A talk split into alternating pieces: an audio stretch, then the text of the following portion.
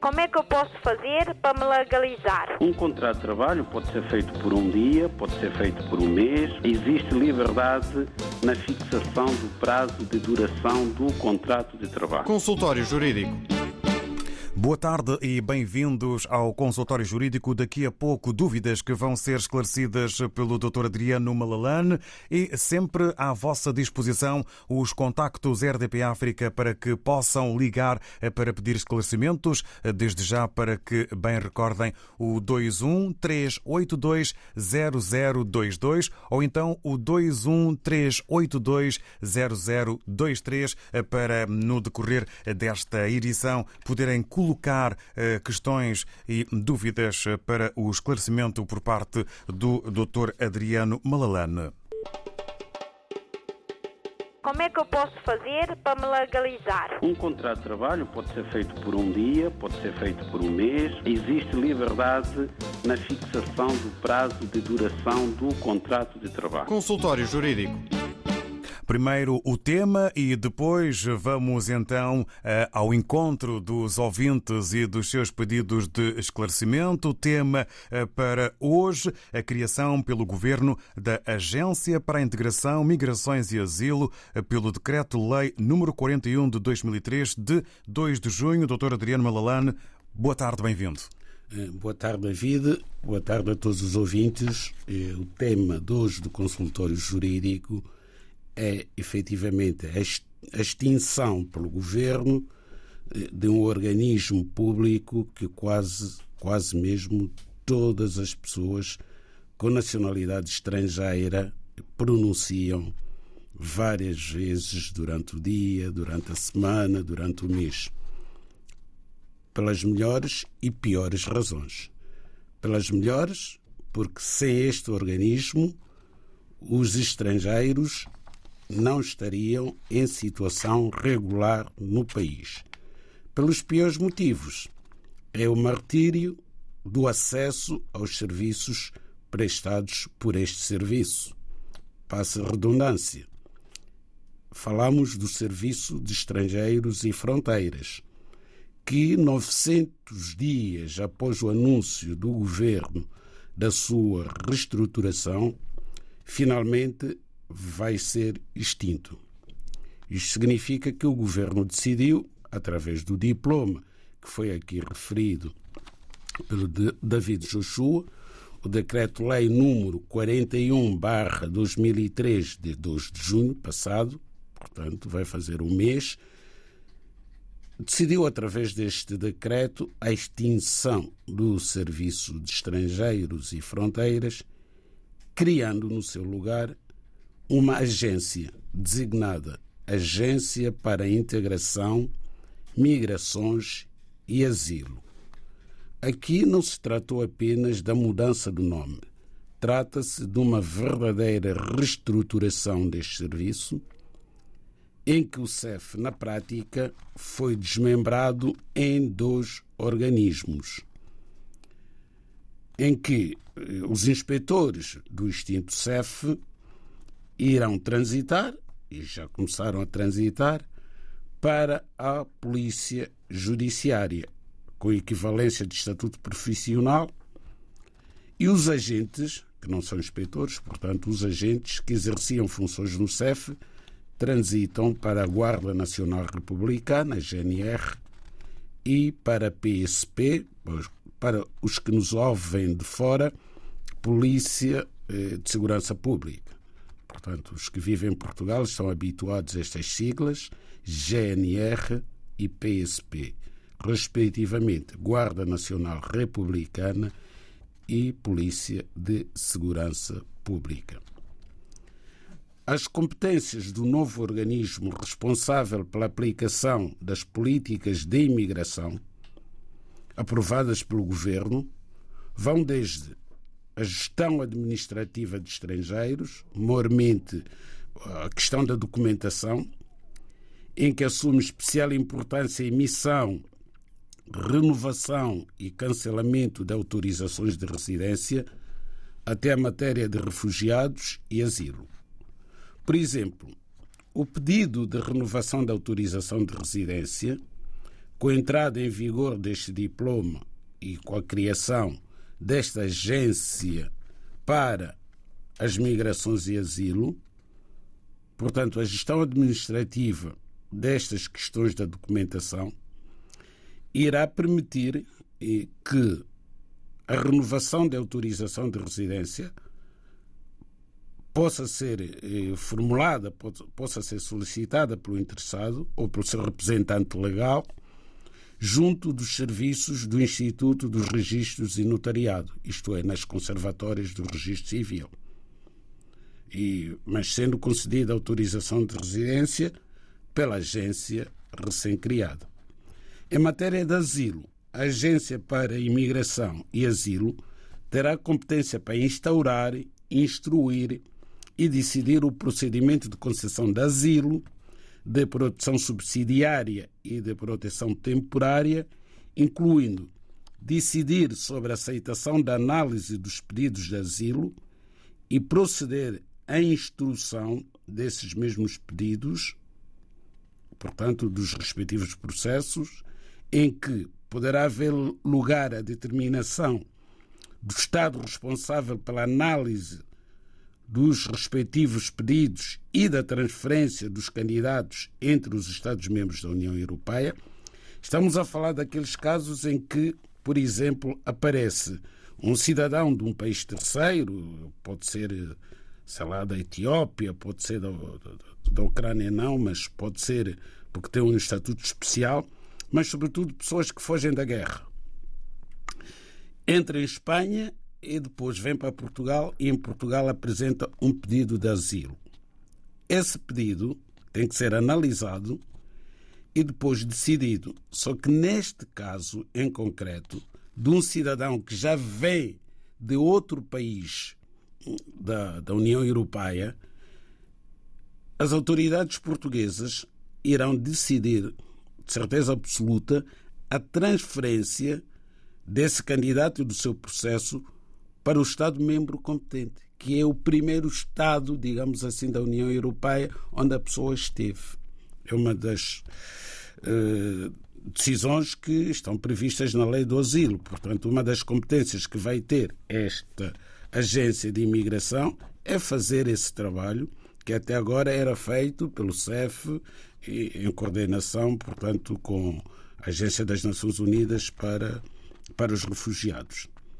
Portanto, estamos perante um novo paradigma em matéria de imigração e asilo e a nossa expectativa é que haja tradução prática das boas intenções e elevadas expectativas que esta que a criação desta agência traz para todos nós quer cidadãos nacionais, quer, mas sobretudo os cidadãos estrangeiros, não é? Que beneficiam dos serviços que até agora eram prestados pelo Serviço de Estrangeiros e Fronteiras. Mas não podemos, digamos assim, falar do Serviço de Estrangeiros e Fronteiras sem lamentarmos o caos que se gerou nos últimos meses, se não anos, em relação ao agendamento para emissão de documentos ou renovação de documentos dos cidadãos estrangeiros. Estamos perante uma situação insustentável, com repercussões na vida das pessoas gravíssimas até, repercussões gravíssimas, porque interfere com a estabilidade das pessoas, com a segurança no emprego, com a possibilidade, neste caso, impossibilidade de aceder aos outros serviços públicos, como a segurança social, apenas e só porque não conseguem renovar os seus títulos de residência. E há situações tão dramáticas de pessoas vindas dos países de língua portuguesa, sobretudo, que são a maioria, mas não só, e cujos familiares nos países de origem estão doentes, não os podem visitar porque não têm o título válido. Se ousarem viajar para o seu país sem o título válido, já não podem regressar a Portugal e podem estar a viver em Portugal há 5, 10, 15 anos, mas já não conseguem regressar. Deixam em Portugal famílias, perdem o emprego, perdem as casas que estão a pagar aos bancos. Quer dizer, isto é impossível. Eu vou dar o exemplo. Se esta situação, no estado em que se encontra, da impossibilidade de as pessoas que já estão a viver legalmente em Portugal acederem aos serviços do Serviço de Estrangeiros e Fronteiras para validarem os seus títulos, não obstante haver a tal renovação automática, que na maior parte das vezes não, não resulta, porque a, vem logo uma mensagem a dizer o seu título de residência não pode ser renovado automaticamente. Portanto, tem necessariamente que agendar a renovação. Se esta situação estivesse a ocorrer, por exemplo, com os cidadãos nacionais que se vissem impossibilitados durante meses ou anos de renovar o seu cartão de cidadão ou o seu passaporte, certamente este assunto já estaria resolvido. A partir de agora, os números RDP África estão à vossa disposição: 213820022 ou então o 213820023. Eu repito: 213820022 e o 213820023 eh, para entrar em contacto com o Dr. Adriano Alalane e pedir o seu esclarecimento. Vamos começar eh, por eh, respostas e assuntos que ainda transitaram da passada edição. O caso do Emanuel Pires, que coloca aqui uma questão, Dr. Adriano Malalane, que tem a ver com um pedido de nacionalidade. Pois bem, temos aqui este, o Sr. Emanuel Pires, de facto, que nos enviou um e-mail semana passada, mas não foi possível responder, dado que tínhamos muitos e-mails e muitas intervenções de ouvintes em direto, muitas dúvidas que foram colocadas através do telefone, portanto não tivemos tempo suficiente para responder este e-mail. Daí que seja respondido agora, neste momento. Então, o Sr. Pires, o que é que vem dizer? Que trabalha fora do país e conheceu a sua companheira, que fruto dessa relação e que fruto dessa relação nasceu a filha do casal em Portugal há já quatro anos. E após alguns altos e baixos, essa relação eh, terminou. Decidiu, ah, não, ela, a mãe, portanto, da filha, decidiu querer pedir a nacionalidade portuguesa, o que é legítimo, tendo em conta o facto de viverem juntos na mesma casa, e quais são os prós e contras dessa solicitação ser feita com base na união de facto, sabendo que tem, se, que tem de ser solicitada uma certidão do tribunal e diz, sabendo-se hoje que é possível obter a nacionalidade através do nascimento de um filho ou de uma filha em Portugal, qual dos processos seria o mais recomendado? Ora bem, o senhor Pires, portanto, eh, vive com uma senhora há quatro anos. Tem uma filha com quatro anos. Então, o senhor Pires é cidadão português e quer saber se esta senhora, sua companheira, e que é estrangeira, naturalmente, senão não estaríamos perante esta situação. Qual é o processo que deve seguir para se naturalizar cidadã portuguesa? Se deve fazê-lo através da união de facto, que já dura há mais de três anos, ou se deve fazê-lo através da criança que nasceu, da filha desta senhora, que nasceu há quatro anos. Ora bem, vamos tentar explicar o que é que está em causa hum, aqui nesta questão que acaba de ser colocada. A lei permite, de facto, que o cidadão estrangeiro eh, que viva em união de facto com o cidadão português possa naturalizar-se cidadão português, o cidadão estrangeiro ou cidadã estrangeira, através da união de facto, mas deve primeiro propor uma ação em tribunal, né? tem que ser uma ação civil, a requerer a confirmação da união de facto. Portanto, tem que ser no Tribunal de Família e Menores, onde tem que ser proposta esta ação, e esperar que o Tribunal confirme a existência da união de facto. Só após essa confirmação e emitida a respectiva sentença é que o cidadão estrangeiro pode requerer na Conservatória do Registro Civil a sua naturalização com base na união de facto confirmada por decisão judicial transitada em julgado.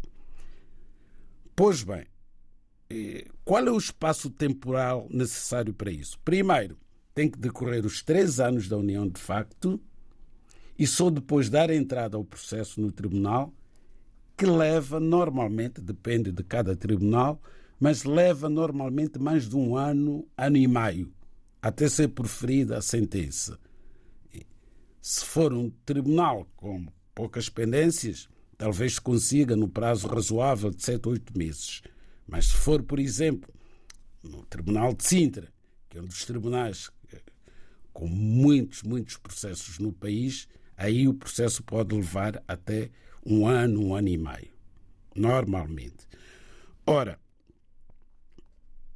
também a lei veio prever agora que o cidadão estrangeiro que tenha um filho nascido em Portugal e que esse mesmo estrangeiro esteja a viver em Portugal pode requerer a nacionalidade portuguesa com base no filho nascido em Portugal, mas é necessário que esteja a viver há cinco anos à data da apresentação do pedido. Isto é, o filho nascido em Portugal tem que ter nacionalidade portuguesa originária, e neste caso a filha tem, porque é filha de pai português. Portanto, tem nacionalidade portuguesa originária e a mãe, se pretender ser portuguesa por esta filha, que é portuguesa com nacionalidade originária, a data da apresentação do pedido tem que estar provado que ela já vive em Portugal há cinco anos. Portanto, o período necessário para fazer o pedido de naturalização pelo filho ou filha nascidos em Portugal é igual ao período necessário para fazer o pedido de naturalização com base no tempo de residência legal. É igual, são cinco anos. Ou seja, se esta senhora estivesse a residir legalmente em Portugal, ao completar cinco anos, poderia naturalmente naturalizar cidadã portuguesa. Mas tudo leva a crer que ela não está a viver com título de residência há cinco anos. Daí que queira naturalizar-se ou através da união de facto ou pela filha que nasceu em Portugal e que é portuguesa com nacionalidade originária. Vamos eh, manter-nos eh, em matéria de nacionalidade eh, para agora irmos ao encontro do ouvinte Francisco Silva, que também pretende colocar questões à volta da nacionalidade. Francisco Silva está agora em direto no consultório jurídico. Boa tarde, bem-vindo. Boa tarde. Em vez de ser Francisco Silva, enganei-me, meu nome é Arlindo Silva, já somos conhecidos. Ah, Arlindo Silva, muito boa tarde, seja bem-vindo. Boa tarde. Não, é, é, o seguinte, há pessoas que me ligam e pedem-me ajuda, eu estou farto de dizer a estas pessoas para ligarem para a rádio ou para contactarem com o Dr. Malanano. É o seguinte, cidadão que tem documento português e cabo-verdiano, que casa com procuração, qual é os trâmites legais para adquirir o visto para vir de Portugal, visto que visto na embaixada está um bocado complicado em Cabo Verde. São bichos e bichos enormes. Era só isso que eu queria colocar ao Dr. Malalane. E estas pessoas também têm que começar a ligar para a rádio e ou ligar para o Dr. Malalane para, para resolver os seus problemas da nacionalidade. Agradecemos uh, Arlindo Silva, obrigado ah, pelo seu contacto. Ah, bom dia, bom trabalho e boa, tarde para todos. Obrigado, uh, Dr. Adriano Malalane. Vamos então a mais este caso. Temos aqui o Sr. Arlindo Silva, portanto, que coloca um problema e muito provavelmente não é do Sr. Arlindo Silva, porque ele já deve ter esta questão resolvida. É de pessoas que efetivamente estão em Portugal, alguns já com nacionalidade portuguesa, decidem casar, as noivas estão em Cabo Verde ou noutro país qualquer, e não podendo deslocar-se eh, para o país onde a noiva se encontra, ou a noiva vir para Portugal porque não consegue visto, ainda que seja para vir celebrar o seu casamento em Portugal, acabam por casar-se por procuração. Portanto, não estão ambos os cônjuges presentes no ato do casamento, na Conservatória do Registro Civil, que o vai celebrar, mas um deles faz-se representar por procuração. E já dissemos aqui no outro programa que isto é legal, está previsto na lei, sendo certo que se o casamento for por procuração, só um dos nubentes é que pode ser representado por procuração. Não podem casar ambos os nubentes por procuração. Um deles tem que estar obrigatoriamente na conservatória do registro civil no ato do casamento. Ora bem, uma vez casados por procuração, estas pessoas têm o mesmo estatuto do ponto de vista civil como aqueles que não casaram por procuração. O casamento tem o mesmo valor jurídico. Portanto, não há aqui que tentar encontrar uma destrinça e pensar que há mais ou menos benefícios por ter casado por procuração. O casamento tem igual validade, quer tenha sido feito por procuração, quer não.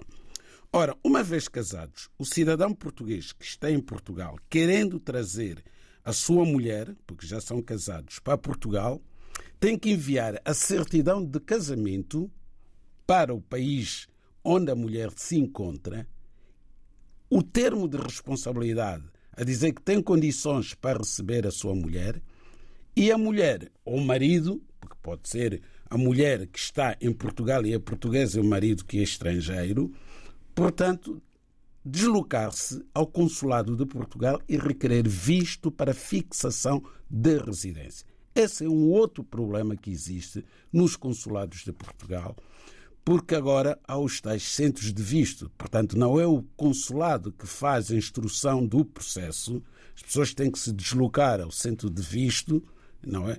É um serviço que foi adjudicado a uma empresa que vai receber a documentação pertinente, vai analisar e só depois é que fará chegar o processo ao consulado, que irá confirmar aquela análise, conceder ou recusar o visto em função do mérito do pedido. Agora, um outro tema. Vamos ao encontro do ouvinte Abdul Jaló. Em causa está um contrato de arrendamento. Vamos ouvi-lo. Abdul Jaló, eh, seja bem-vindo. Bom dia. Bom dia. Olha, eu, eu tenho aqui um problema com o meu senhorio. É que eu tinha um contrato de arrendamento dia 1 de setembro de 2014 Estou até nessa data nessa casa. Na altura, quando entrei, eu pagava uma renda de 300 euros. Em 2018, o senhorio subiu uma renda repentina por 450 euros. E acabei por continuar, porque na altura a situação das casas estava um bocado complicada, acabei por continuar. E, e nessa altura, ele veio dizer que não renovava o meu contrato é, no ano passado mandou-me uma carta com aviso de associação com a incidência, conforme a lei permitia, e eu tive que fazer uma voltas, consegui falar com ele e reuni com o advogado dele, que era para ver se deixava mais a renovar por, menos, por dois anos, para ver se conseguia comprar a casa, porque ele alegava que quer vender a casa. Mas a ideia dele mesmo bem, bem não é quer vender a casa, quer é aumentar a renda. Abdul Jalal, eh, peço desculpa por interromper. Diga-me qual, é, qual era, eh, portanto, eh, a data de início do contrato? 1 de setembro de 2014. E a duração do contrato? Eram de dois em dois anos, que ele fez na altura. Muito Depois bem, prossiga, prossiga. E em 2018, ele subiu a renda para 450 euros. Pronto. E o que é que acontece? Em 2022, 2021 neste caso, ele pediu-me a casa. Pediu-me a casa, ele disse que já não queria mais arrendar a casa, quer vender a casa. E pronto, mas eu sabia Daí o seu contacto com o advogado, não é? Fui contactar com o advogado. Eu fui falar com o advogado, eu expliquei a minha situação na altura. E expus lá, fiz um pedido. Então, o que é que chegaram à conclusão? De que não iam me renovar aquele contrato, mas iam fazer um novo contrato. Então, e eu para não sair da casa ou não ficar sem casa, porque preciso da casa, fizeram-me, eu aceitei para fazer um novo contrato. E, mas o contrato que me fizeram, fizeram um contrato de um ano, em 2000, dia 1 de agosto de 2022, que terminava dia 31 de julho de 2023, que é este mês. O que é que acontece? E, e neste contrato, eu fui lá confrontar, em vez de estar a pagar 450 euros, vi que ele aumentou 750 euros. Eu, indo prevenido, levei o meu recibo de ordenado, disse que eu não podia ligar uma casa de 750 euros, se bem que o meu ordenado está no, no, na cifra de 800, 900 euros. A advogada, analisando isso, o senhor até não apareceu lá, era eu e o advogado, não compareceu na reunião, tivemos lá uma conversa profunda, eu disse que não podia aceitar assinar um contrato de 750, mesmo querendo a casa, não posso assinar um contrato de 750 porque é uma mentira que eu ia assinar, porque eu não posso estar a ganhar 800 euros e aceitar um contrato de 750. Eu tenho outras despesas extras e não consigo. Peço agora que conclua, não... que é para o doutor Adriano Malalane ter tempo para poder responder. Não, o problema agora, eu vou concluir aqui, é que ele está a me pedir a casa que eu renovou-me só para um ano, é para um ano que termina neste mês. Acabamos por ser um render de 550 euros. Vamos então e agora, ouvir. ele está a que é para eu sair. Já eu compreendemos. Já compreendemos. Pedimos que aguarde para ouvirmos então a resposta do Dr. Adriano Malalane perante esta situação que eh, não é em eh, vários momentos fácil. Bom, esta situação eh, só existe porque os ouvintes teimam em não contactar advogados, não, não constituir advogado. Como é que um senhor chamado Abdul Jalal, pela descrição que ele fez, percebe muito pouco de direito, vai a uma reunião com o advogado do senhorio sem se fazer acompanhar do seu advogado. Obviamente que é enganado. E vem sendo enganado desde 2018, quando uma renda de 300 euros aumenta para 450 euros. É ilegal. Mas tem sido dito aqui variedíssimas vezes que estas questões jurídicas são extremamente complexas e as pessoas, de um modo geral, não estão preparadas, nem têm obrigação de estar preparadas, não é para perceber as nuances da lei. As pessoas trabalham na construção civil, na sua maior parte, se forem cidadãos africanos dos países de língua portuguesa. As senhoras trabalham nas limpezas ou trabalham em restaurantes. Obviamente que são facilmente enganados. Este contrato, não há contrato de um ano em Portugal. Não tinha que celebrar um novo contrato. É uma série de ilegalidades sem fim.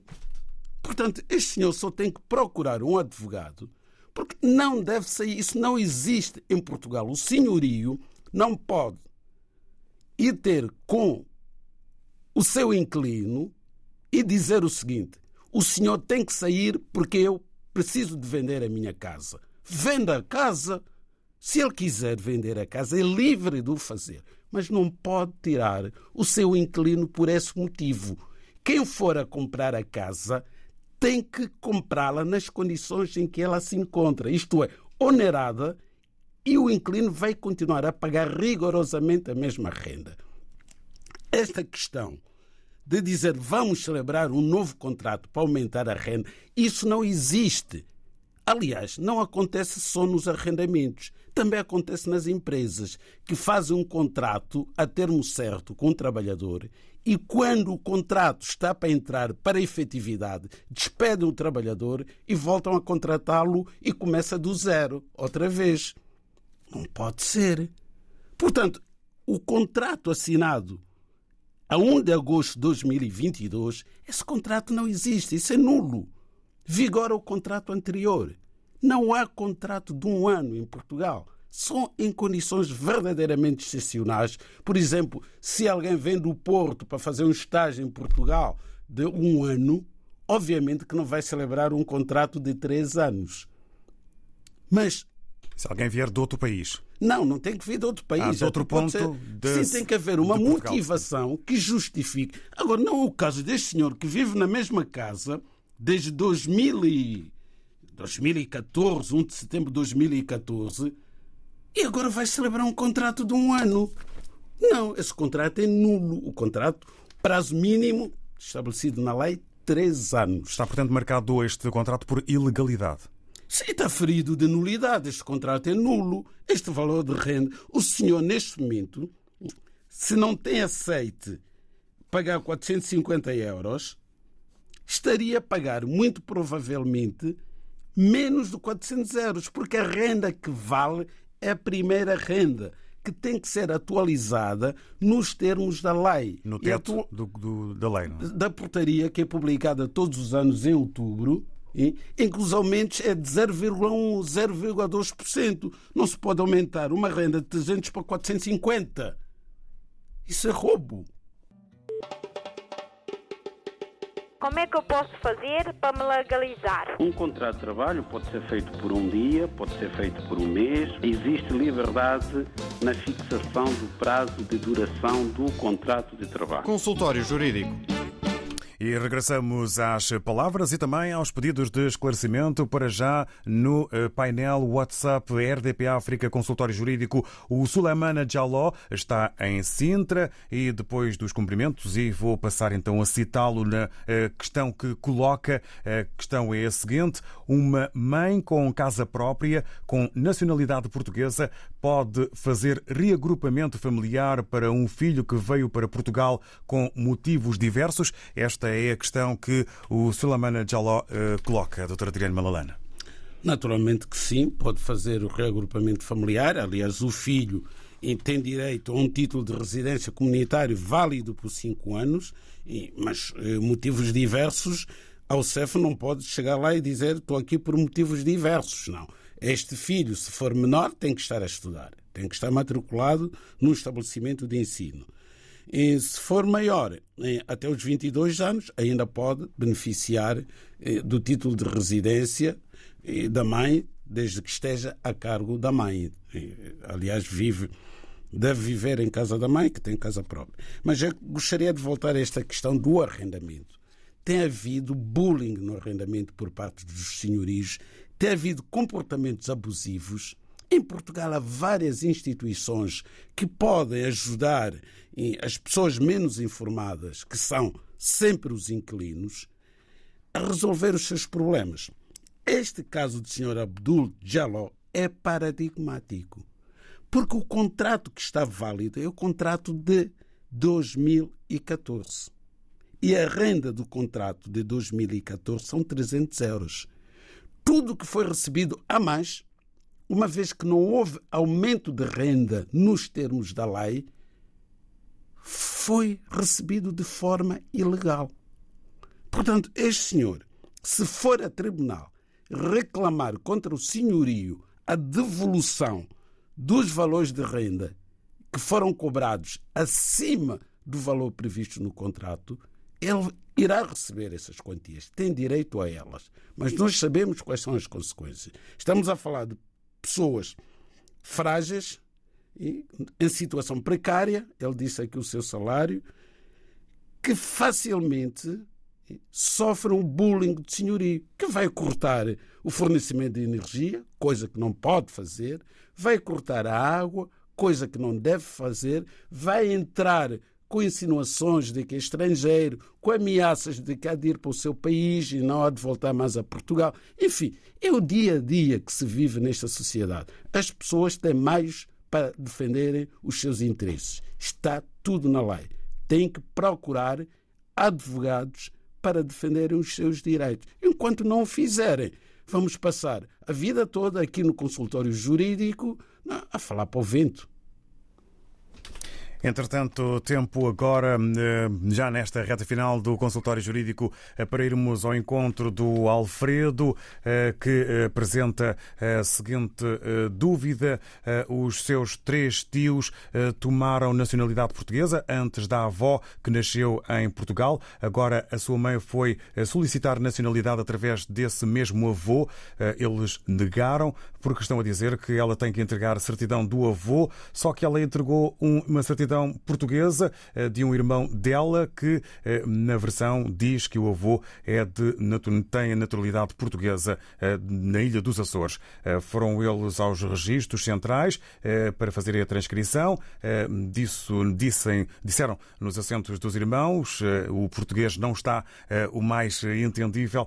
Disseram, portanto, pelo que conseguimos perceber nos registros centrais, que fizeram a transcrição desse assento dos irmãos há muito tempo. Queria saber porque é que eles agora estão a repudiar o pedido da sua mãe, levando em consideração que os irmãos dela tomaram nacionalidade nos anos 75-80 eh, com o mesmo processo. Se é possível. É... Não vai ser possível, infelizmente, porque não dá para perceber exatamente o que está a ocorrer.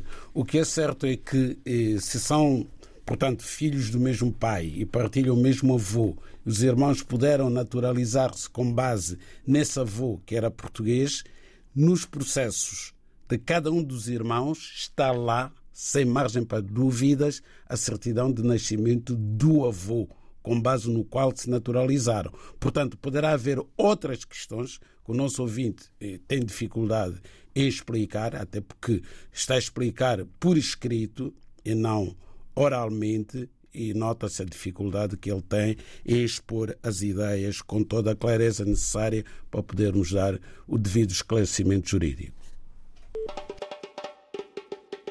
Como é que eu posso fazer para me legalizar? Um contrato de trabalho pode ser feito por um dia, pode ser feito por um mês. Existe liberdade na fixação do prazo de duração do contrato de trabalho. Consultório Jurídico.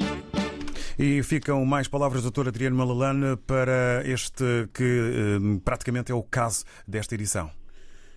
Pois, eh, já falamos de serviços de estrangeiros e fronteiras, das nossas expectativas que a situação melhore no que diz respeito ao acesso a estes mesmos serviços com a criação desta nova agência chamada Agência para Integração, Migrações e Asilo, por um lado. Por outro lado, gostaríamos de reiterar o que já foi dito aqui em programas em que o tema foi a questão do contrato de arrendamento.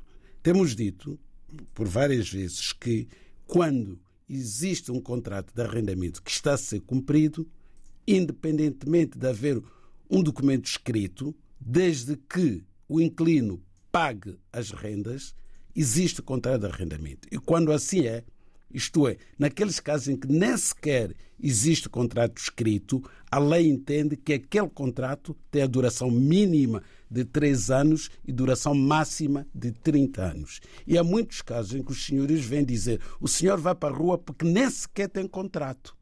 Nunca assinou um contrato comigo. Isso é falso. Se a senhora, se o inquilino paga a renda, existe contrato. E esse contrato, nos termos da lei, tem a validade mínima de 3 anos e validade máxima de 30 anos. E para um inquilino eh, ser despejado, tem que haver um aviso prévio com a antecedência de 120 dias por carta registrada com aviso de recepção. Muito obrigado, Dr. Adriano Malalane. Ficamos por aqui no consultório jurídico até à próxima semana. Como é que eu posso fazer para me legalizar? Um contrato de trabalho pode ser feito por um dia, pode ser feito por um mês. Existe liberdade na fixação do prazo de duração do contrato de trabalho. Consultório Jurídico.